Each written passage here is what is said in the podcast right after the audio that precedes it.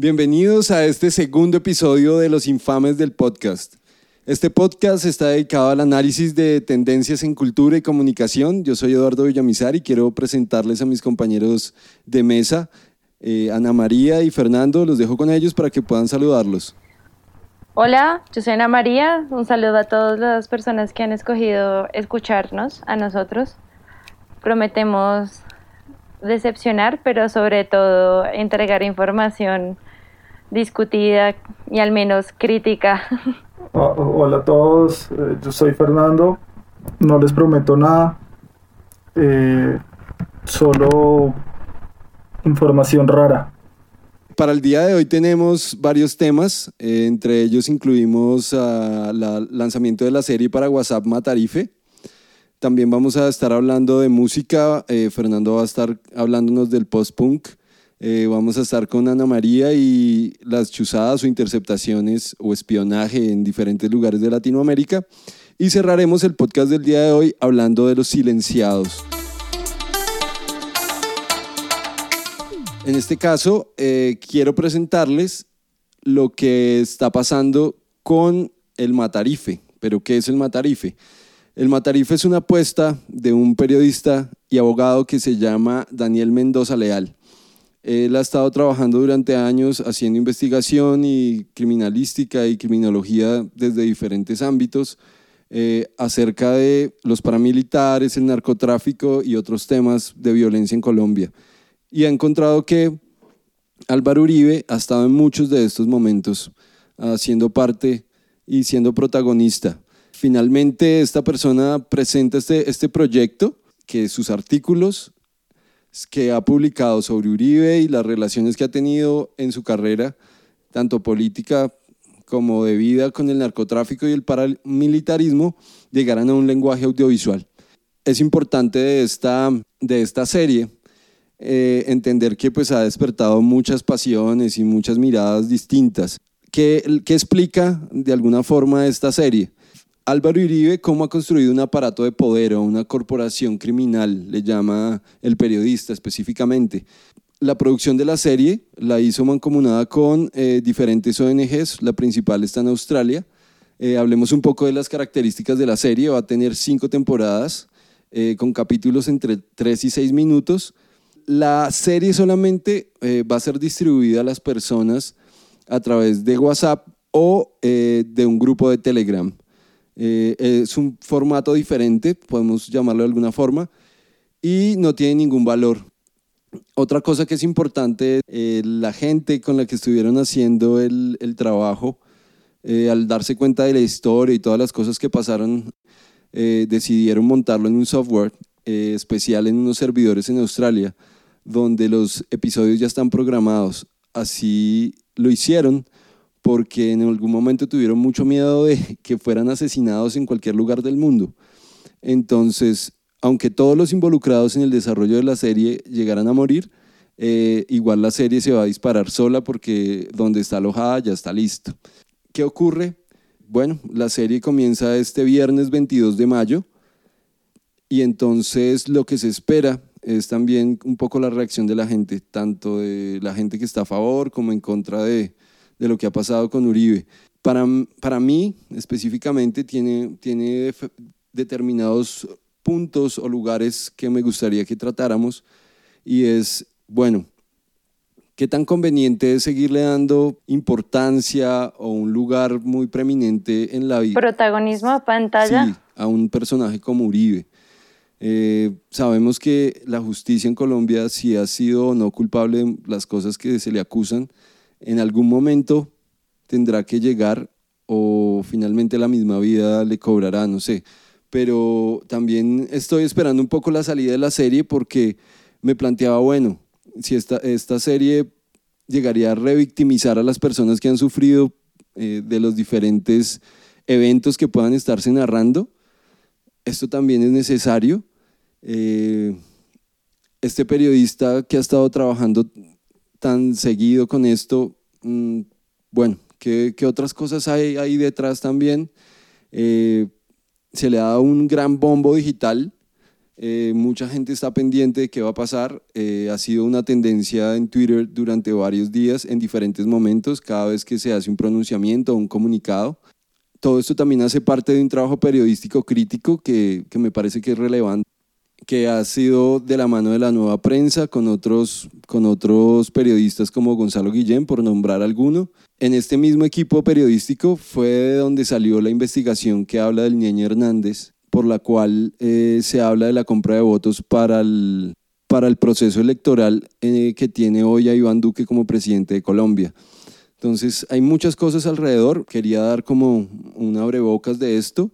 Hay algunos otros datos de cómo la gente se puede registrar o puede tener el acceso a los capítulos, pero pues eso lo pueden buscar fácilmente por internet a través de eh, la búsqueda de Matarife Colombia. Entonces, pues quiero también escuchar su opinión y que podamos hablar un poco sobre el tema.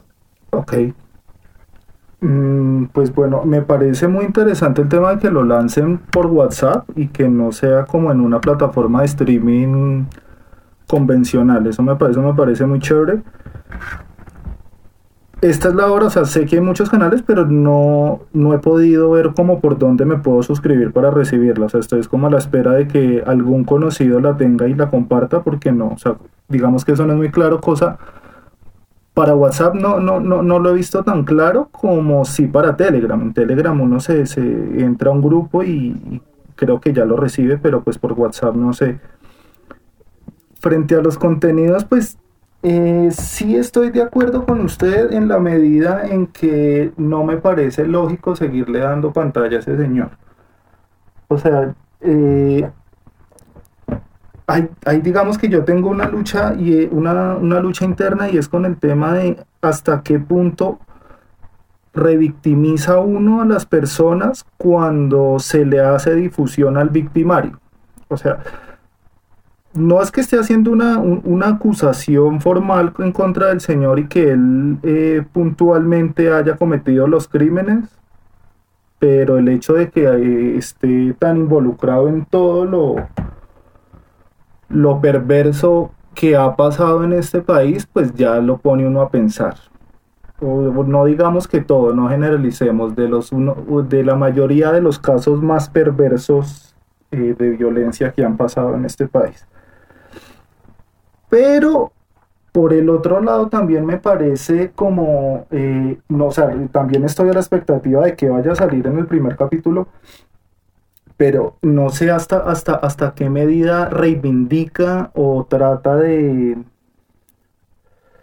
como de visibilizar más a las víctimas sin quedarse solamente en las denuncias que le vayan a hacer a este señor, ¿sí? Eh, hace poco hablábamos con, bueno, yo hablaba con, dos representantes del movimiento de víctimas de crímenes de Estado Movice y dejaban en, el tintero una frase muy brutal y era que nosotros como sociedad eh, tenemos una deuda inmensa con las víctimas de la violencia de este país porque nosotros las silenciamos, ¿sí? O sea, nosotros no las invisibilizamos y no las reconocemos. Entonces, me parecería muy chévere como que el, ejercicio este que se está haciendo con Matarife eh, vaya más allá y no se quede solamente en la denuncia, sino que sino, trate de hacer como de reivindicar y de visibilizar más a las víctimas. Eso me parecería como muy interesante. Eh, por otro lado, sí me pareció, o sea, el, uno de los productores de la serie eh, salió en estos días en Twitter eh, explicando que, que sí, o sea, que ellos sentían mucho miedo cuando empezaron a hacer la investigación y vieron lo que mundialmente se hablaba de ese señor y como de los alcances y los niveles de violencia tan brutal que se en los que él aparece involucrado.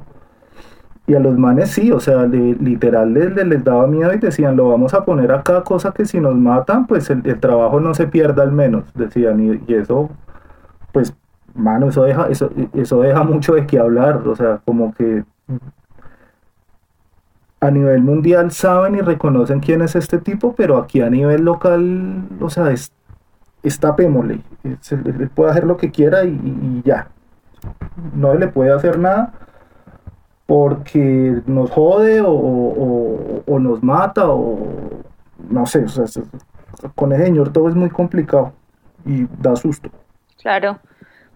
Yo quiero pues contarles que ya estuve revisando algunas entrevistas eh, en relación al documental y tengo dos cosas que me gustaría dejar en el tintero y es una, el sistema alternativo de distribución del documental que me parece, o sea, digno de estudio, es una vaina muy venida como de estos sistemas de hacker donde se deja programada la máquina para poder distribuir, en este caso no un virus, sino una pieza pues cinematográfica, podríamos decirlo. Y el haber planteado de esa forma la distribución y la colaboración internacional que se tuvo para producir obviamente la pieza es digna de análisis porque además de sumar refuerzos y cosas de personas muy valiosas, talentos de personas muy valiosas, encarna muy bien el espíritu del documental, ¿no? O sea, no se queda solamente en algo que se va a decir en el documental, sino también su forma es alternativa, es como medio guerrillera, es bien, bien particular y creo que no tenemos documentales distribuidos de esa forma hasta ahora o por lo menos no con el impacto que se espera que tenga este. Eh, y lo otro es que yo lo estuve pensando mucho porque creo que todo el programa de hoy gira muy de la mano de las personas que hacen periodismo y documentan a la derecha que se cree tan correcta. Y es, yo recuerdo mucho un artículo de Fabio López de la Roche que hablaba del periodismo como un objeto de estudio difícil de utilizar a veces y, y muchas veces también menospreciado por los investigadores. Pero este tipo de cosas, es decir, piezas sobre las víctimas se han hecho bastantes y han tenido voz, cosa que es muy importante. Creo que mm, un documental sobre las víctimas generalmente no tiene una difusión tan masiva como la que se espera de Matarife. Y en ese sentido, pues las víctimas evidentemente terminan como en una desventaja frente al agresor al que se le está dando una importancia y una, un reconocimiento distinto. El impacto es diferente y hay que reconocer esas dos diferencias. Pero también me llama mucho la atención que en una de las entrevistas se, se nombraba o se mencionaba que la idea es no solamente hablar de Álvaro Uribe, porque así como nosotros hemos tenido pues en ficción muchísimas novelas de Pablo Escobar, hemos tenido documentales de Pablo Escobar, Discovery creo que tenía una serie hecha por el hijo de Pablo Escobar donde se reconstruía su vida, iban a los lugares, él recordaba como cosas que había pasado con su papá. Y este documental, vamos a ver si esta expectativa que genera y de la que se habla es cumplida. Menciona que no se trata de hablar de Álvaro Uribe como Álvaro Uribe ya, sino de entender cómo es, él mismo se vuelve un aparato criminal. Y muchas de las violencias que han sufrido las personas ni siquiera él las ha tenido que ordenar porque genera una ideología alrededor de él y una marca alrededor de él que las personas ya realizan acciones violentas en contra de otros como el desplazamiento, la violencia, el asesinato, la desaparición de víctimas eh, eh, en su nombre sin que él lo pida. Y eso sería tal vez, e, ese sería, perdón, el aporte que haría a la narrativa, ¿no? Entenderlo ya de forma mucho más estructurada, porque si bien uno podría hacer un bosquejo de muchas investigaciones ya eh, por Daniel Coronel en Semana, para María Jimena Duzán, incluso en Noticias 1 salen muchas cosas que lo relacionan, pero este documental toma toda esa información y muestra cómo funciona eso como una estructura organizada, jerárquica, eh, opera, altamente operativa. Y pues yo estoy a la expectativa de qué sucede con eso, ¿no? Porque quizás incluso entiendo que éticamente se ponga en discusión la posición de las víctimas y la revictimización con relación a la pregunta que hacía Eduardo, pero también espero que sea una pieza que permita que las víctimas entiendan de forma muchísimo más global lo que es Álvaro Uribe. Y que los víctimas, o sea, eh, por ahí yo leí un trino que decía que lo importante y lo chévere sería que las personas que creen que Álvaro Uribe es una buena persona vean el documental y puedan cambiar esa percepción. Pero es muy difícil, porque Álvaro Uribe parece ser toda una ideología en relación a la violencia, a la guerra, a una violencia de clases y a una opresión hacia los pequeños, eh, arrebatándoles todo. Entonces, mi esperanza está en que el documental permita tener una idea más amplia y completa de que él no es una persona, sino es toda una organización. Sí, eh, de acuerdo con, los apuntes que nos compartes y con lo que también comparte Fernando, eh, para mí es muy interesante también desde el análisis de comunicación y de investigaciones. Eh, recuerdo una investigación de Beatriz Quiñones sobre la violencia en la ficción televisiva de los 90, específicamente en las novelas, y cómo esto no es una ficción, no es un ficcional, sino es la construcción de una narrativa digámoslo en un lenguaje audiovisual, de un pedazo de la historia. ¿sí? Es de alguna forma pasar de las letras al audiovisual de un periodo de la historia narrado desde el periodismo. Y eso me parece interesante rescatar, pero pues también estoy a la expectativa de qué nos vamos a encontrar con esto.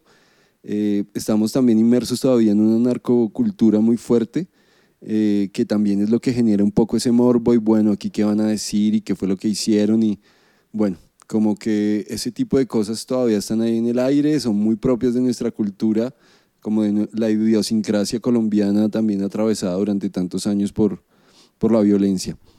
Digamos, sí, o sea, las víctimas han tenido sus espacios y que para mí personalmente no me, no me parecen lo suficientes. O sea, hace falta que se visibilicen más y se les reconozca más.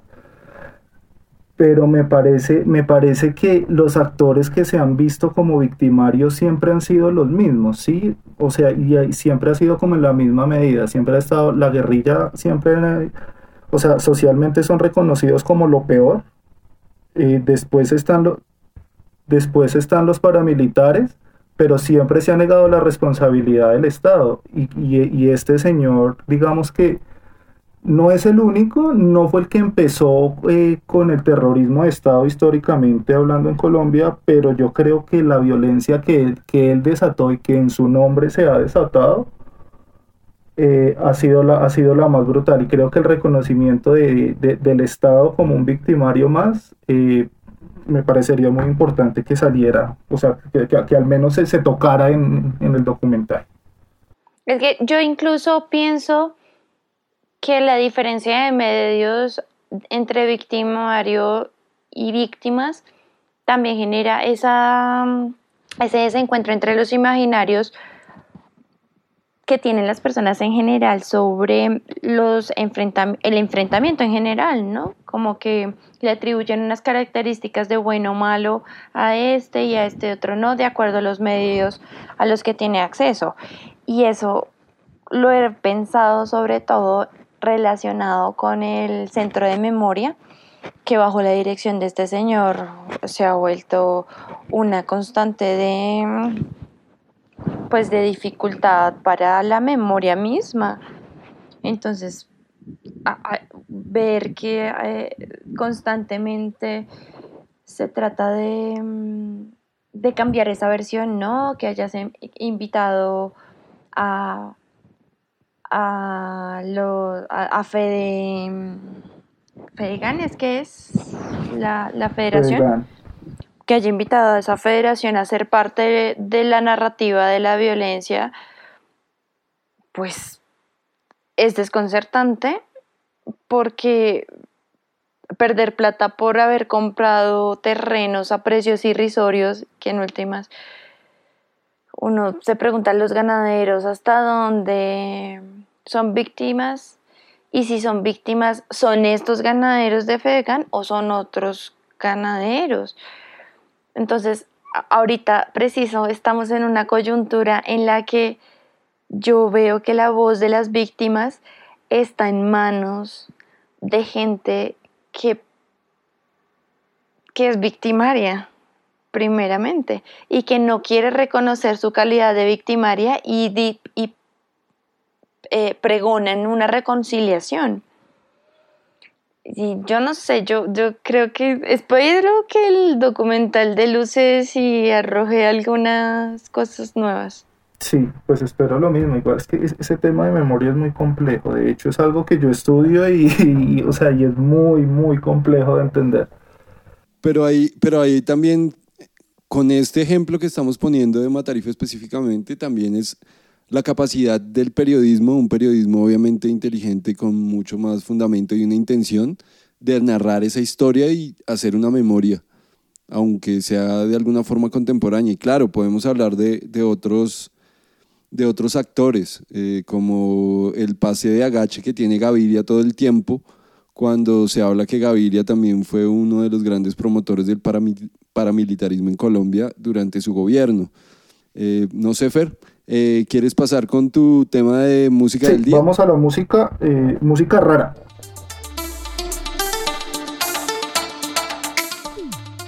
Pues para, para, un casi cuarentañero como yo, eh, acostumbrado a escuchar como siempre lo músico, como siempre lo músico, siempre lo mismo.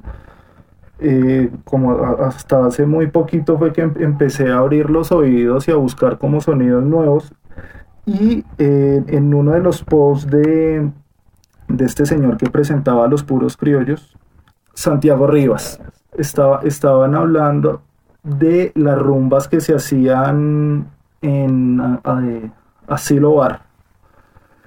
Y en uno de los posts eh, eh, hablaban del, del post-punk ruso, pero entonces el personaje que bailaba era Pedro el Escamoso y era un meme muy chistoso. Hace poco vi un meme de post-punk ruso, pero entonces era con Armero, el jugador de la selección Colombia que le pegó a la esposa, eh, por allá bailando con los compañeros en el, en el camerino y todo el asunto, pero pues digamos que el, el, el mashup de, del post-punk con, con, con estos referentes culturales colombianos es muy chistoso. El post-punk eh, surgió a finales de los años 70, cuando el, punk inicial, el rudo y crudo, el punk callejero se empezó a debilitar. Entonces aparece el post-punk y se empieza a convertir como la nueva, la, base del new wave. Entonces eh, estos artistas empezaron a dejar de lado eh, esa parte ruda y garajera del, del rock rompieron con la, con la estructura de, una banda de punk que se basaba en una banda de rock, que era guitarra, bajo, batería y alguien que gritaba o alguno de los que tocaban el instrumento gritaba. Eh, eh, la, risa de, la risa de Ana me hizo acordar de una cote que hizo Dilson Díaz en una entrevista, Dilson Díaz, cantante de La Peste, en una entrevista que le hicieron. Y el man decía que en los inicios de La Peste eh, a mí me, el man decía, o sea, a mí me gustaba gritar y, mis compañeros dijeron, usted que le gusta gritar, pues grite y, listo, y nosotros tocamos y, y prun, y salió la peste. sí, sí, sí. Y usted grite y todo bien. Y bueno, pues les funcionó. Entonces, bueno, volviendo al post-punk, entonces, bueno, estos manes empezaron a experimentar con música electrónica, música disco y como toda esa vanguardia que venía, que venía de Alemania de, del electro. De Kraftwerk. De Kraftwerk, ajá. Y empezaron a mezclar eso con sintetizadores en los estudios, en los estudios de grabación y con unas técnicas nuevas y empezó a salir es como este sonido muy característico del post-punk. Ligado al, al, movimiento punk natural eh, y en, en, esta, en estas épocas de, de, de, Guerra Fría ya, de posguerra, entonces los temas de arte y política se empezaron a incorporar muchísimo en las letras, en las digamos que en las imágenes de los álbumes y en, la, en las representaciones personales de los artistas. ¿sí? Eh, y, pues ellos se fueron, o sea, eso sí, muy de la mano del punk, empezaron a irse por su lado, a crear disqueras propias, independientes, eh, y como que todo su movimiento era muy, muy, muy callejero. Entonces eh, la publicidad se hacía a punta de fanzines, a punta de carteles, todo muy, muy, muy callejero. Igual al punk anterior. Eh, digamos que las bandas más representativas de esa, de esa primera movida eh, son pues Joy Division, The Cure, Siouxsie and the Banshees, Talking Heads y Television. Eso como entre 70s, 80s, una cuestión así, digamos que ya de las, de las nuevas, de los nuevos sonidos, digamos, que, que tienen como influencia de post-punk, entonces eh, encontramos a Billy Idol, que era británico, es británico, a Divo, New Order, que salió de, Joy Division después de que Ian Curtis se, suicidó, a Nick Cave, en los inicios de esta banda australiana creo que es, que se llama Simple Minds, también influenció a The Pretenders, Sister of Mercy, The Smiths, con Morrissey, el cantante, eh, influenció también en cierta medida los inicios de YouTube. Este sonido de los sintetizadores y las voces así un tanto perdidas. Pero el movimiento también alcanzó a calar en Latinoamérica, incluso en Colombia. Los inicios de Caifanes y de Soda Stereo, en los primeros álbumes se encuentran en muchos referentes y eh, los paisajes musicales eh, llevan mucho a, a, los inicios del post-punk y, muy, como muy duro con toda esta estética de las vestimentas, eh, los peinados, todo eso. Eh, y en Colombia, pues ya muchos años más después, en la década de los 90, digamos que la banda representativa en cierta medida en sus inicios, pues fue, eh, es Estados Alterados. Entonces, pues nada, vámonos con la primera canción.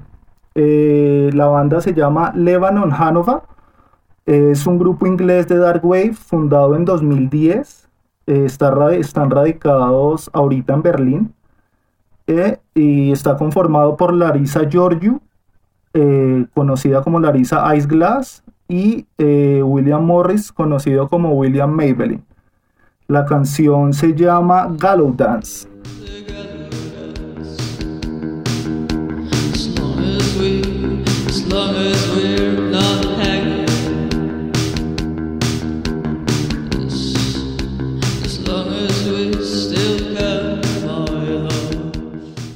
La segunda banda que les sí, la segunda banda que les traigo se llama Soviet Soviet, eh, formado en 2008, es una banda de post punk revival de Italia.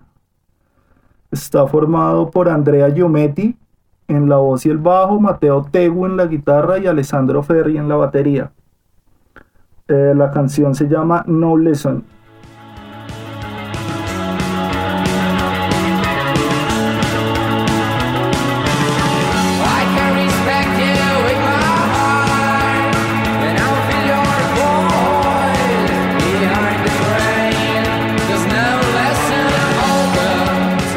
Lo chistoso de las, de las, de las tres bandas eh, que les traigo es que son, pues no es chistoso, lo, digamos que lo relativo es que son de esta década y conservan el, conservan el mismo sonido de los años 70, eh, la estética de sus álbumes y digamos que los paisajes musicales que uno encuentra ahí lo, llevan a, a décadas pasadas.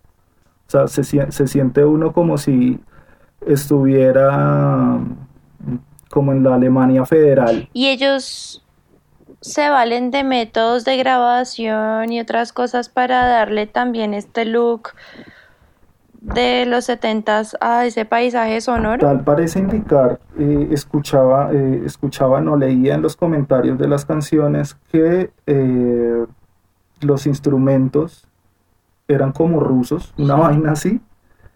O sea, que los instrumentos se los conseguían tanto los sintetizadores como los bajos para que, para que el sonido fuera como más fiel. Eh, además de, pues obviamente como que la tecnología que, que tenían en los estudios. Sí, eh, para, para, hablar un poco sobre el tema, sí. Eh, los sintetizadores que ellos utilizan son marcas específicas, modelos específicos que tienen una sonoridad exacta, que es lo que les permite de alguna forma reproducir el sonido tan vigente asociado al, a los años 80 eh, donde se realizó. Que también esa fue la exploración un poco desde el post-punk de empezar a, a, cacharrear con los sintetizadores, eh, las diferentes máquinas electrónicas que salieron en el momento y incorporarlo dentro de la base normal, digamos, de una banda de punk que es guitarra eléctrica, bajo y batería, con todos estos nuevos aditamentos o complementos sonoros que vienen desde los sintetizadores, que también por eso es la llegada fuerte de esa influencia electrónica en, en, toda esta, en toda esta jugada como musical de ese momento. Yo, pues del post-punk, conozco más que la música, que está muy relacionada obviamente, la moda. Y esa moda es una forma de comunicar, pero creo que también tienen unos códigos eh, culturales dentro de los grupos muy importantes como los stickers y, el graffiti. ¿Tú sabes algo de eso? Directamente relacionado con el post-punk, no, digamos que no lo tengo muy presente. Sí como, o sea, utilizar este tipo de expresiones eh, comunicativas, pues digamos que alternas en cierta medida, pero más como, como de resistencia y subversivas. Eh, sí tienen sus códigos, eh, digamos que las, las estéticas son muy distintas, siguen, siguen un poco ligadas a, digamos, a esta cultura digamos, skinhead y contestataria, eh, contestataria eh, británica. Sí, o sea, como, la, como, como los motivos, en, cierto en cierta medida lo que tú hablabas de los peinados, las vestimentas. Eh, sí, porque ellos eran, pues en el, en el punk es muy marcada la tendencia antimaterialista, entonces están estas camisetas blancas estampadas por ellos mismos, que es una camiseta pues X normal. Eh, y la chaqueta de cuero, que es la biker negra, los jeans negros ajustados y los... Pues es que... Y los tenis, ¿no? Mm, Entonces... No, pues es que es relativo. ¿Qué es, que es? relativo. depende, digamos, como la línea del punk por la que, por la que tú te vayas. El, punk se basa en el do it yourself. Es, eh, Y soy, o sea, es como decía un mancito, es, eh, el punk es, muy anti todo. Incluso es muy anti-punk. O sea, si usted ya es muy punk, usted ya no es punk porque está siguiendo una ideología punk. ¿sí? Es una cuestión así.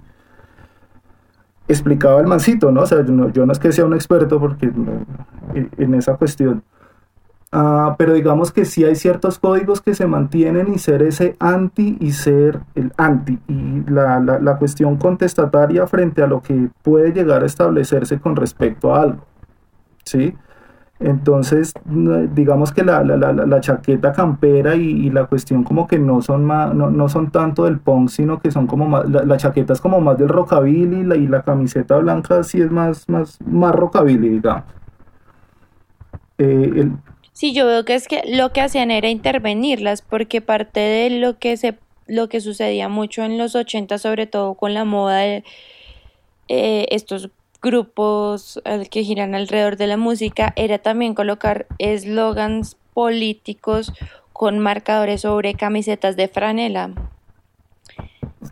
Y eso, eso a mí me parece increíble, o sea, a mí me encanta porque cuando yo veo cosas como Tutina llevando pantalones que dicen fake news, es tan político, la moda puede ser tan política como la música y la moda que lleva un grupo filial a, a un estilo musical. Claro. Eh, parte, parte, miren, parte de la culpa de que eso suceda de esa manera se la debemos a la publicidad, que siempre está mirando lo contracultural para utilizarlo para volverlo y poder cultural. llegar.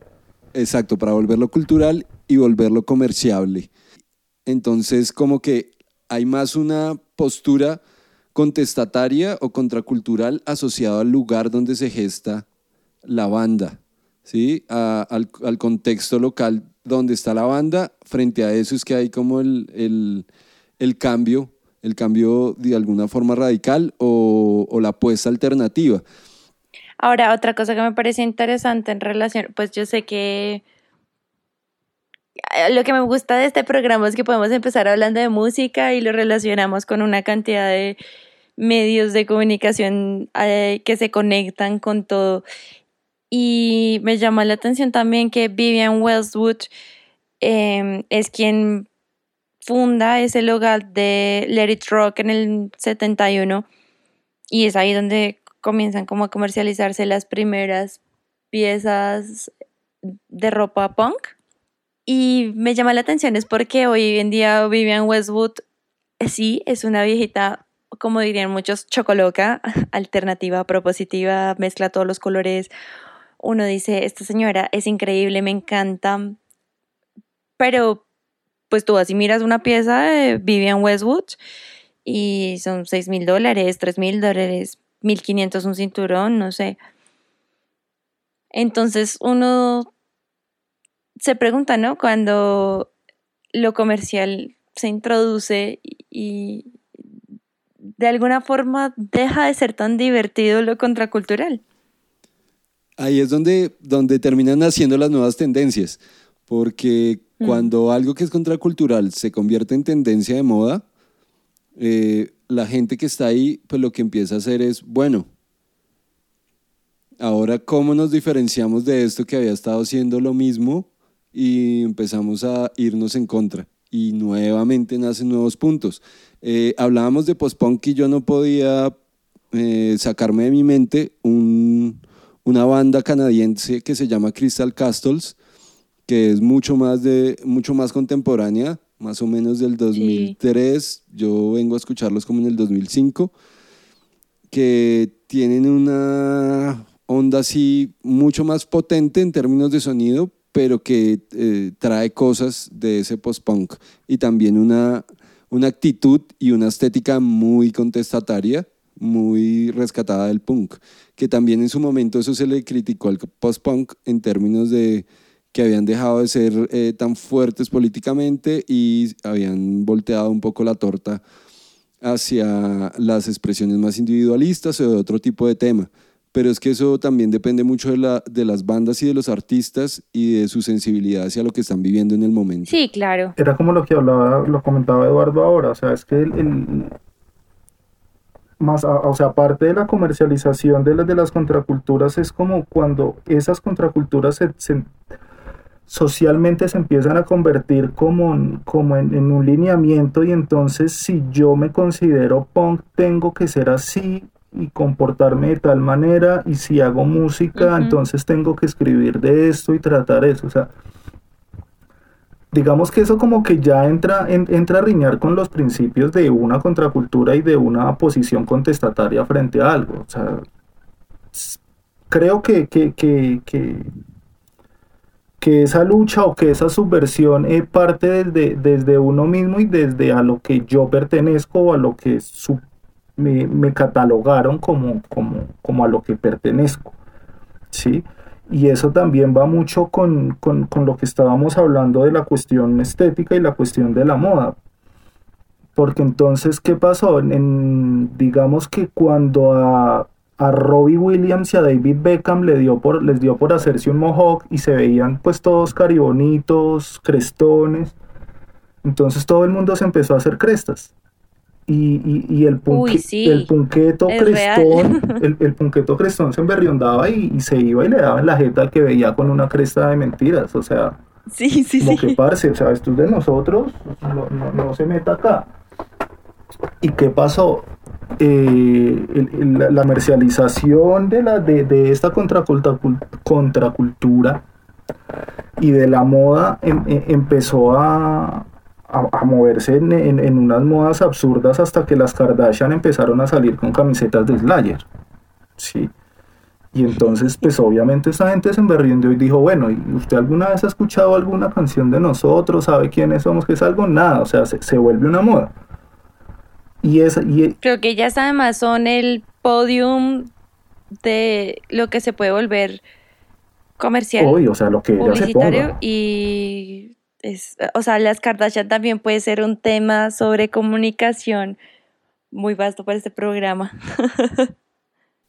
Claro, no, es, es, es, muy brutal. Y si, si siguiéramos en, en esta línea, eh, fácilmente podríamos hablar de la semiótica de la moda, de, de, cómo, este, cómo estos signos, porque lo que uno se pone son unos signos que están significándole algo a otras personas, es un sistema de comunicación no verbal que todos los días cada uno involucra en su, en su cotidianidad. Claro, y que todo el tiempo estamos decodificando también, ¿no?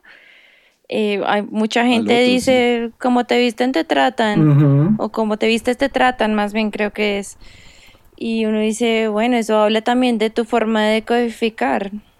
Y eso también habla, habla mucho de ti, o sea, te voy a juzgar por cómo estás vestido, por cómo tienes el, corte de pelo. Por... Y es algo muy extraño porque es que incluso es más difícil de descifrar que las palabras. O sea, sabemos que las palabras tienen múltiples significados y que se les puede dotar de sentido con el tono de la voz o con la puntuación o con un montón de cosas.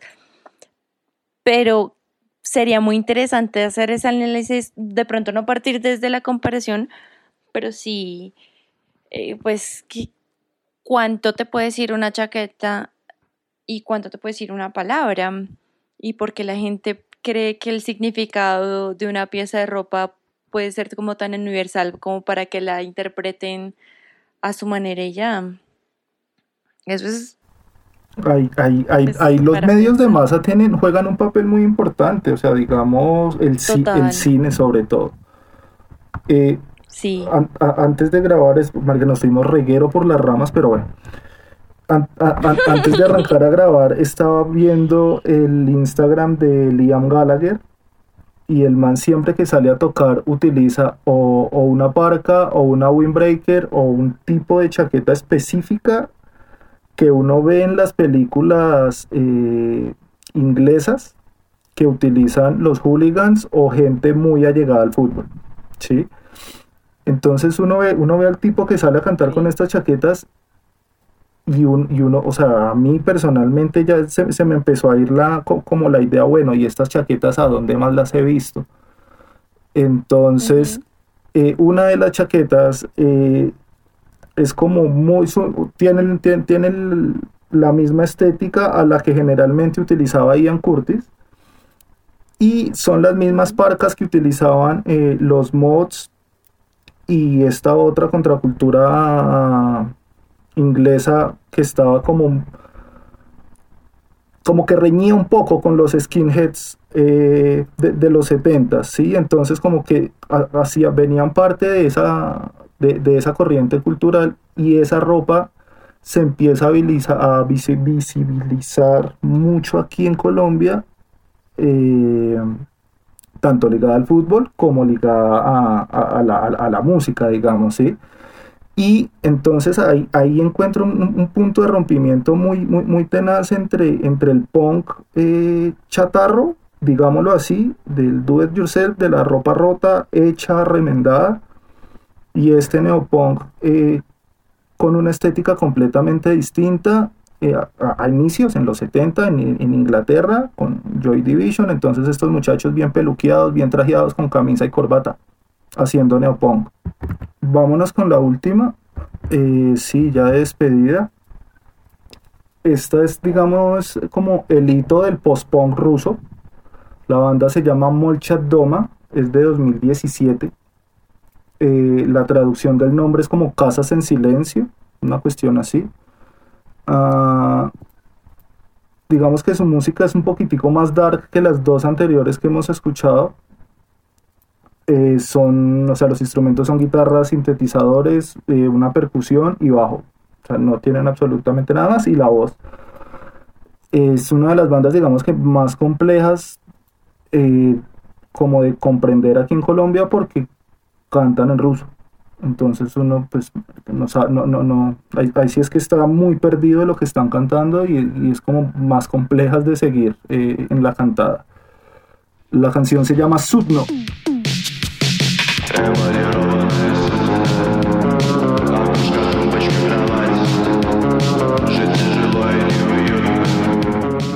De acuerdo, eh, muy chévere, eh, es muy interesante, estuvo muy interesante la conversación. Eh, porque llegamos a otros puntos que creo que también es un poco el análisis de este programa, que es conectar puntos desde la comunicación y la cultura. Vamos, vamos bastante largos de tiempo. Eh, muchas gracias por estar con nosotros y pues los dejo con Ana María y Fernando para que puedan despedirse. Bueno, yo les agradezco a todos que hayan llegado hasta acá en el programa. Espero que haya sido útil, que les haya brindado información importante, pero sobre todo una discusión estimulante dentro de lo que se puede. Y mm, nada, de verdad agradecerle a las personas que nos estén escuchando. Igual, eh, de verdad, muchas gracias. Si se aguantaron, creo que hora y media de nosotros hablando. Ah, ojalá que los temas de verdad les hayan parecido muy importantes, pero sobre todo, ojalá que vayan más allá de lo que nos hayan escuchado y digamos que investiguen, investiguen y que se pregunten y no se queden con, esa versión de los buenos y los malos y, con esa construcción de, de que todo el que piense distinto es el malo. De acuerdo, muchas gracias. Eh, les recordamos, eh, pueden seguirnos en Anchor como Los Infames del Podcast y en casi todas las otras aplicaciones pueden encontrarnos como Los Infames del Podcast. También pueden seguirnos si quieren en Twitter en arroba infamespodcast. Y bueno, hasta una próxima ocasión y muchas gracias por estar con nosotros. En los infames del podcast nos fuimos largos. Este episodio tendrá lado A y lado B. Acabaron de escuchar el lado A. Visiten el lado B y gracias por escuchar a los infames del podcast.